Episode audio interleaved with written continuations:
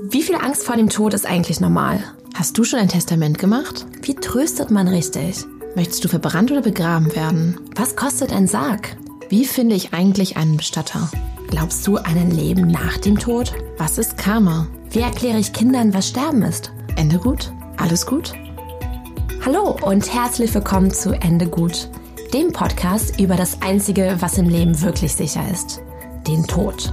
Wir sind Evgenia und Viktoria, die Gründerinnen von Imora und beschäftigen uns beruflich jeden Tag mit dem Lebensende und allem, was damit zu tun hat.